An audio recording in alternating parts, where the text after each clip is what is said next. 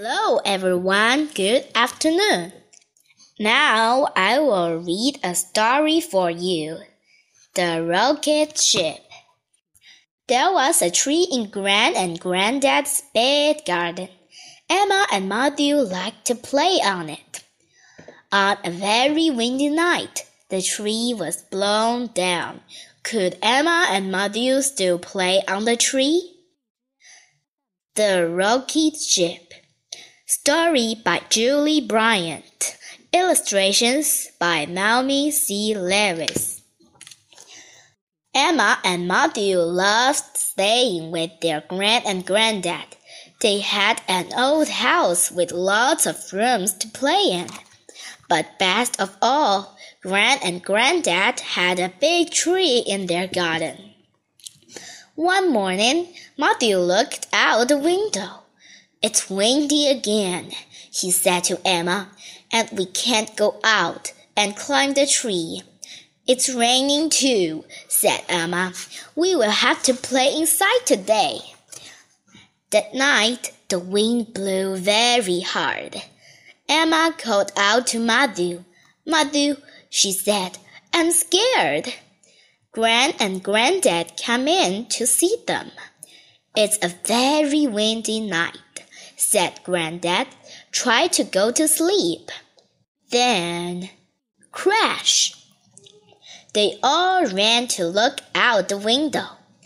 The big tree has fallen over, said Gran. Oh no, said Matthew. Now we won't have a tree to climb. We are lucky that it didn't hit the house, said Granddad. Gran gave them a hug. Go to sleep, she said. The wind will stop blowing soon. We will have a good look at the tree in the morning. The next morning, they all went out to look at the tree. Oh dear, said Granddad. It was the best tree ever, said Emma. We could climb into the branches and hide there.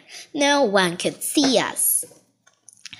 And now I will have to cut it up for firewood, said Granddad. Please don't cut it up, Granddad, cried Matthew. We could still play on it. Yes, said Emma. It could be our rocket ship. We could fly all over the place in it, said Matthew. Come on, Emma. Matthew and Emma raced over to the tree and climbed up. I'm the captain, said Emma. Are you ready for takeoff, Matthew? Ready, Captain, shouted Matthew. Ready to fire the rockets. Now! Ten, nine, eight, seven, six, five, four, three, two, one. We have lifted off, Emma shouted back at him. Here we go. Whoosh, laughed Gran and Granddad.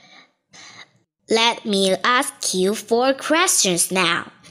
What happened to the big tree at a very windy night? What did Granddad want to do to the broken tree? Could Emma and Matthew still play on the tree? How did they play?